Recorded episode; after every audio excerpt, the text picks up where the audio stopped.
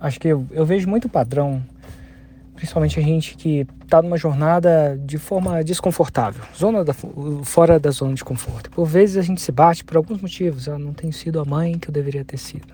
Sinto falta de passar mais tempo com meus filhos, ou fiz isso aquilo certo, fiz isso aquilo errado. Comprei o curso e não aproveitei. Comprei a mentoria e não aproveitei, alguma coisa do tipo. E a gente fica se batendo por isso. É, tomei a decisão errada, e acho que é uma frase que eu vi de um amigo meu chamado Geek. Ele falou assim: por, por vezes isso nos assombra, as decisões erradas que a gente tomou, o tempo que a gente não passou, aquilo que a gente não fez, aquilo que a gente exagerou. Pergunta para refletir é: o que, que eu tenho que fazer a partir de agora?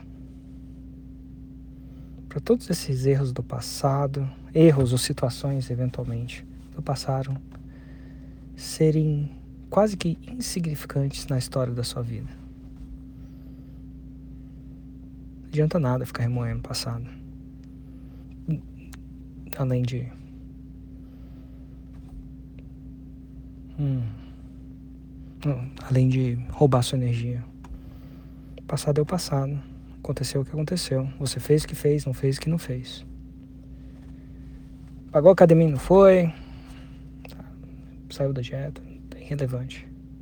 O que é relevante é o agora pra frente.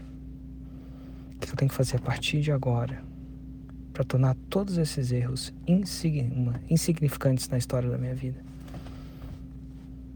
Você contar eles com leveza. Que projeto você tem que fazer? Projeto você tem que retomar a partir de agora?